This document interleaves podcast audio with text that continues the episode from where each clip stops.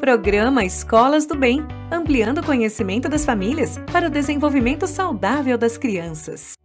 Vanessa, açúcar na infância é prejudicial? A partir de qual idade as crianças podem comer doce? O açúcar, ele é prejudicial, na verdade, em todas as idades. Né? A gente não tem uma recomendação diária de consumo de açúcar. O excesso de açúcar ou simplesmente o consumo do açúcar na primeira infância pode gerar sim a obesidade e ele vai favorecer com que essa criança ela fique mais ansiosa e também tenha um paladar adocicado, o que vai se perpetuar ao longo da vida dela. As anemias e as alergias alimentares também têm relação com açúcar ou com alimentos de adicionados de açúcar, como por exemplo os biscoitos recheados, os refrigerantes. Então esses alimentos também eles estão fora da recomendação.